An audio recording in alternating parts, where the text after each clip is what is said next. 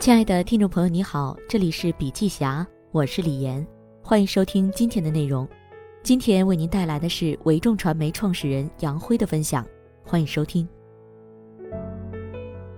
十六年前，我还在湖南卫视做《新青年》《岳麓书院千年论坛》，是湖南卫视节目中心副主任。直到某一天，也不知道哪根筋搭错了，就成了当时湖南台第一个出来创业的人。现在想起来还有点后怕。那时候真的是无知无畏，对自己可能会面对的未来毫无概念。二零零六年，我创办维众传媒。一四年，维众研发制作了一百多档节目，播出三千多期节目，总时长超过二十万分钟。但其中我自己满意的节目，或者说大家认可的节目，大概不超过百分之三十。但为了这二十万分钟，我几乎每天晚上都两点之后才睡，已经变成了一种习惯。大家可能看出来了。我其实是一个不折不扣的产品经理型 CEO。我开始创业是兴趣驱动的。在湖南台的时候，我认为制片人把节目做好就可以了。但当我真的走出湖南卫视开始创业时，我才明白什么叫大树底下好乘凉。当我要成为人家的树的时候，我才发现这个担子真的好重。这些年，我逐渐明白了一个作品和一款产品之间的区别。做一个作品，只要关注它的专业度。而做一款产品，除了需要极致的关注它的专业度，还要去考虑商业维度和其他更多维度。如鱼得水的制片人如何做一部爆款节目？关于洞察，我一直都很喜欢一句话：深刻的用户洞察是混沌信息中的灯塔，指引我们在开放无边界的信息当中找到方向。想要做一款爆款节目，最重要的是用户洞察。知道洞察这件事儿并不难。但知道怎么洞察却是一件非常难的事情。这些年，我一直在产品创新和用户洞察之间来回摩擦，有几点经验和大家分享。第一点，让洞察成为习惯。好的产品一定要懂人性，读懂人性就是要用洞察力去穿透人性当中善的部分、恶的部分、隐藏的部分、显性的部分。好的产品经理要让洞察成为习惯。一条街道如果让我走无数遍，可以毫不夸张地说，我每次都会像一个充满好奇的女孩东张西望，而且一定能够发现新东西。其实，只要你每天在上班路上稍稍把眼睛从手机上移开，看看外面的风景，很多时候你就可以 get 很多你预期之外的信息。生活中的一切都可以成为创意的来源。第二点，洞察一定要深刻。假设我们都注意到了婆媳关系这个题材，但是谁家的婆媳关系会是一样的呢？通俗的题材不一定没有深刻的价值。从价值角度而言，题材本身并没有轻和重的区别，区别在于挖掘的深度。以波士堂为例，大众对企业家的认知多数是商人，商在前，人在后。但我认为商道即人道。波士堂之所以能够出圈，被大家喜欢。是因为他没有把商人当商看，而是当人看，人在前，商在后，这是我们对于企业家人性的洞察。企业家首先是生而为人，其次他的职业是企业家，再之后因为经营企业，所以他承担了一部分社会责任，有更多的价值传递给公众。这三个维度的认知让节目有了基本价值，符合公众的内在需求。最后，洞察是需要被验证的。一个理论上成立的东西，未必见得对每个人都有用。每年我们有超过两百个节目提案，但真正通过内部评估的不到十分之一。这是个洞察不断被各方验证的过程。有的产品创意理论上能够自洽，却因为没有客户愿意买单，成了自嗨。所以不要以偏概全，要通过实践去验证。波士堂成功之后。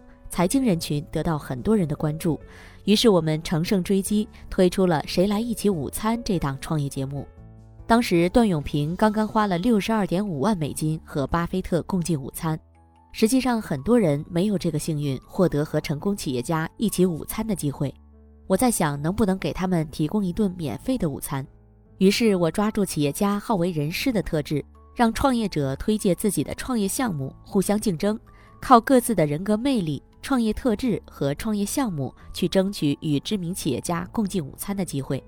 事实上，谁来一起午餐也被验证了是一个成功的产品。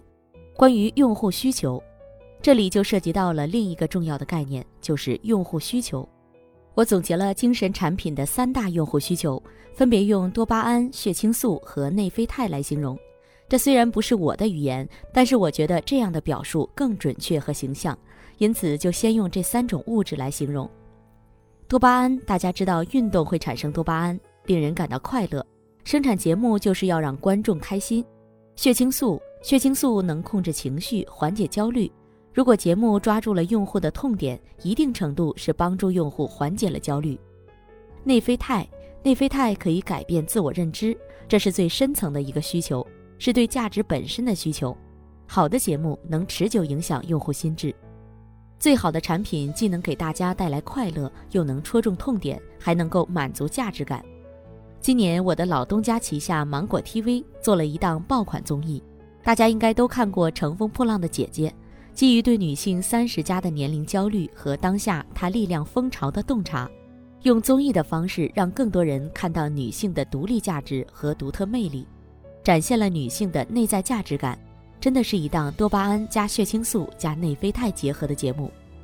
从我自己的角度而言，我更愿意做一些相对安静的节目，像开讲啦这样的节目，它的初衷是帮助观众实现个人价值的增长。我希望它能够戳中用户的痛点，从而去深度影响用户心智。这是一档太安静的节目，我们用八年时间做了三百多期节目。每年开讲啦生日的时候，官方公众号和微博上满满都是用户的留言，一大段一大段的文字，诉说开讲了陪伴了他们的成长，陪伴他们从一个学生到一个爸爸。这种喧嚣综艺背后的人文渴望，就是安静产品的价值感。它来自于对用户需求的深度洞察，用极简的方式却最有力量地展现产品本身的魅力和价值。关于怎么做好一个电视节目产品或者网综产品，已经有了很多高大上的理论。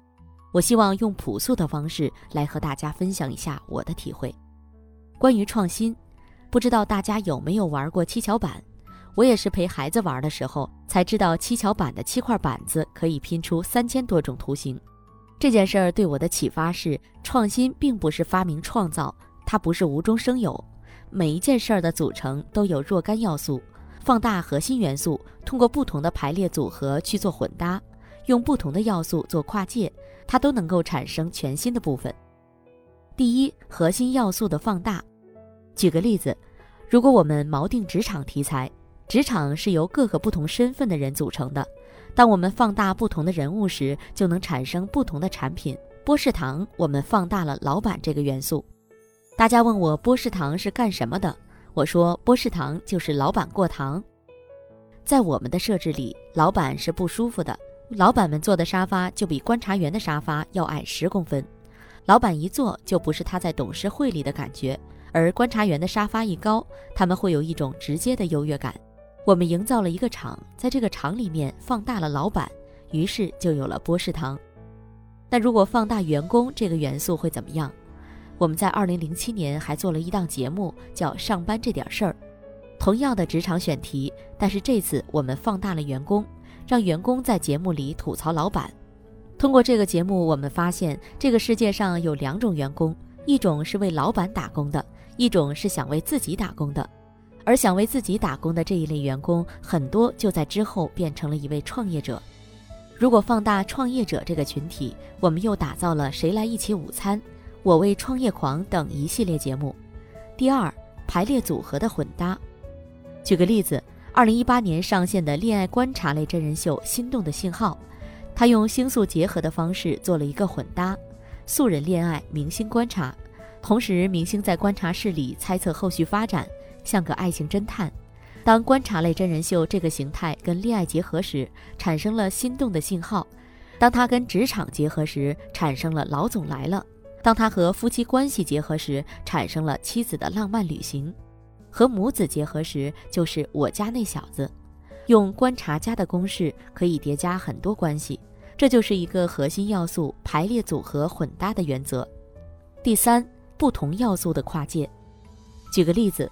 科技综艺《我是未来》是我们第一次用微软小冰来跨界做主持人，他在节目中和张绍刚擦出了火花。再如大家喜欢的中餐厅，黄晓明跨界经营餐厅，我要我觉得，不要你觉得，也变成了一次出圈的成功传播。明明做着自己喜欢又擅长的事儿，为什么我越来越不开心？理论上来讲，作为一个兴趣驱动的 CEO，我应该没有什么不开心的了。我可以在自己喜欢又擅长的路上一路狂奔。这个事业既是我的多巴胺，也是我的血清素，还是我的内啡肽。但是渐渐的，我却不开心了。起初我因为兴趣而创业，一路走来似乎也很坦顺。我看着员工恋爱、结婚、生孩子，看着他们买车、买房、换房子，伴随着公司的不断壮大，我无形中背负上了很多责任。这些责任是我创业初期没有预料到的，所以当他们铺天盖地的出现时，我觉得不适应。我开始自我怀疑：我就不能纯粹的创作吗？我就不能纯粹的做一个专业主义者吗？我非要为这五斗米折腰吗？我内心那种知识分子的清高开始作祟，然后就开始了各种纠结。当谈产品的时候，我可以滔滔不绝、口若悬河；但谈管理的时候，我却手足无措、茫然若失。跟了我二十年的伙伴，有的离开了，而我甚至都不知道怎么和他们说再见。我既不想听他们内心的怨气和不满，也不想说我的无奈和委屈，于是我们就这样分开。连一顿分手饭都没有吃，在这个过程中，产品的停滞、收入的停滞，公司的组织能力也越来越弱。我就像堂吉诃德，不知道自己在坚持什么，拿着看不见的剑跟风车作战。这几年里，我头发基本上白了一半儿。我去幼儿园接送宝宝的时候，我怕人家会问谁家的奶奶来了。这几年我活得没有了自己，我发现做不实 CEO 这个身份。几乎失去了其他的社会身份，这是最悲催的事儿。然而，一定程度上，这也是现代女性的共同问题。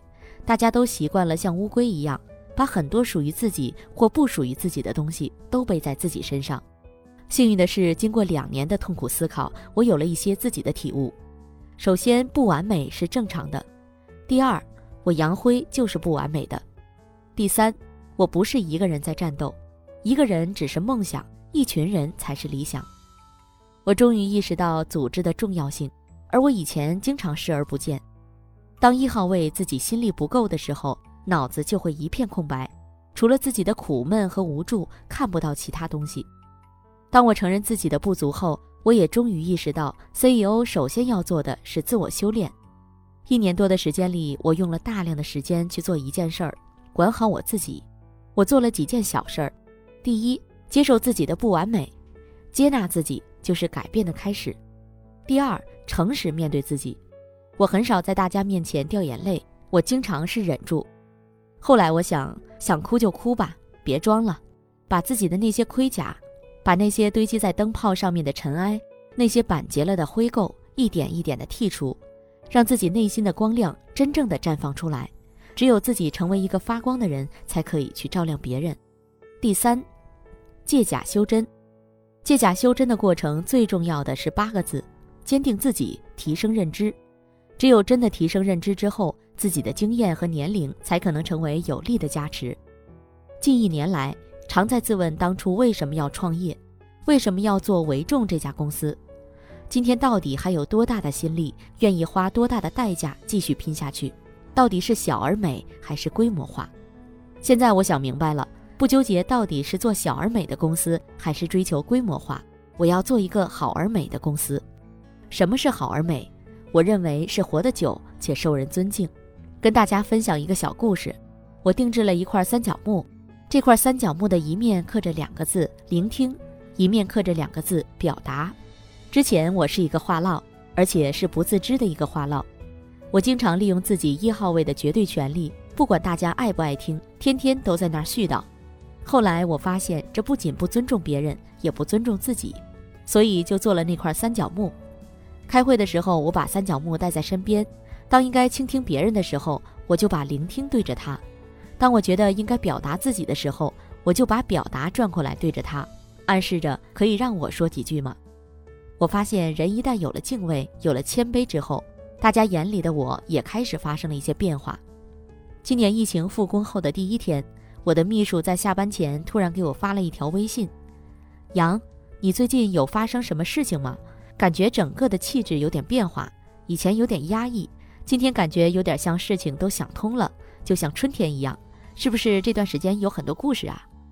看到这条微信，我心里头特别暖。当你真的尊重别人，对方会回馈你更多的理解和爱。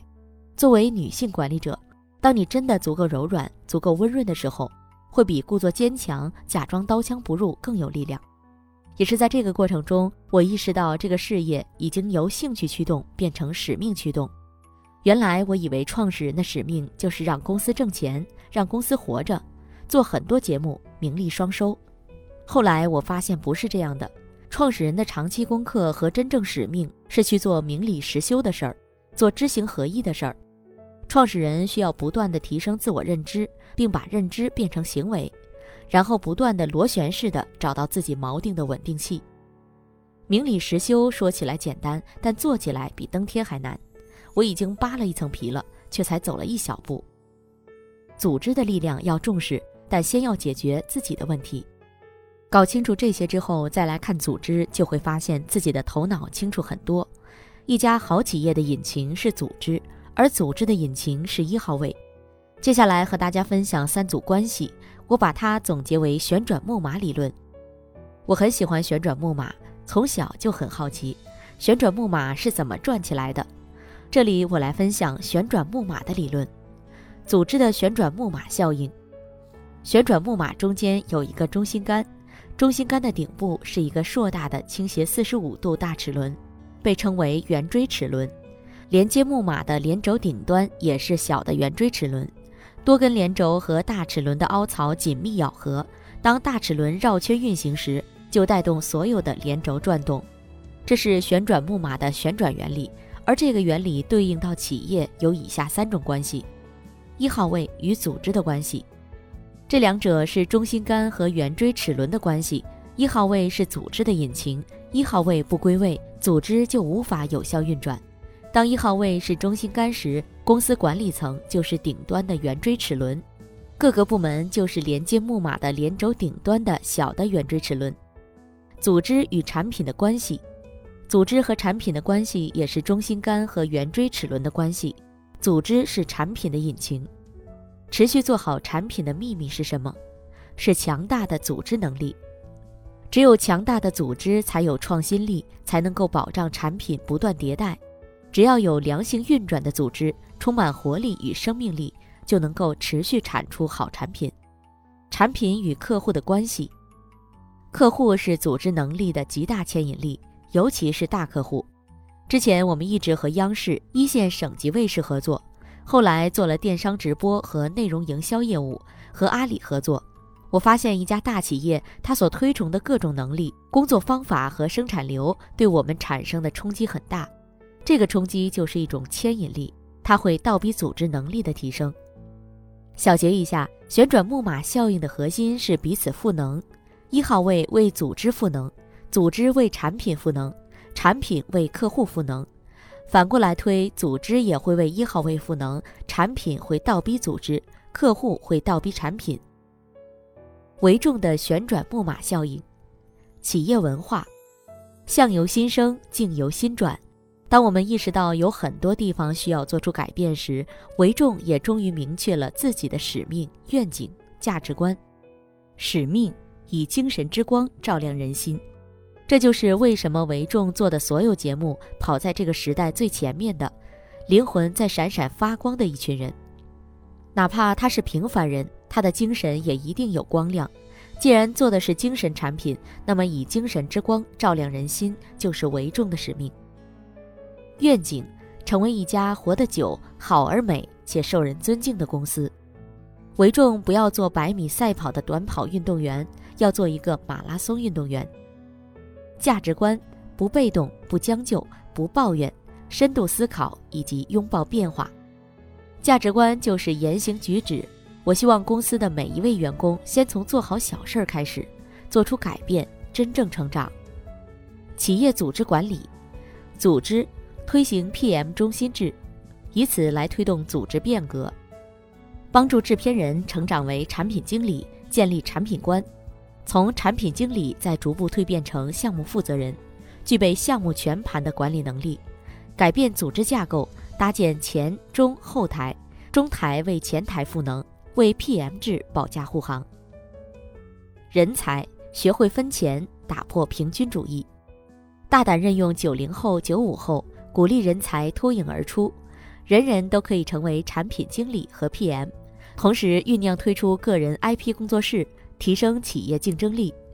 我找了头部猎头公司帮助物色人才，面试是一种学习，选择人才的关键是看人才和企业的底层价值是否一致，能否顺利磨合。KPI。维众创立十三年，之前从未有过 KPI。今年在学习推行 POAKR 工作法，就是 OKR 工作法加上 P 和 A 两个元素。P 代表伙伴，代表加速度，即调动更多伙伴一起行动，加速实现 O。只有更多人把行动落在实处，才能够保证关键结果的产生。企业战略，制定 OVO 战略，以视频产品撬动线上和线下。探索数字化转型升级，力图构建企业的闭环生态。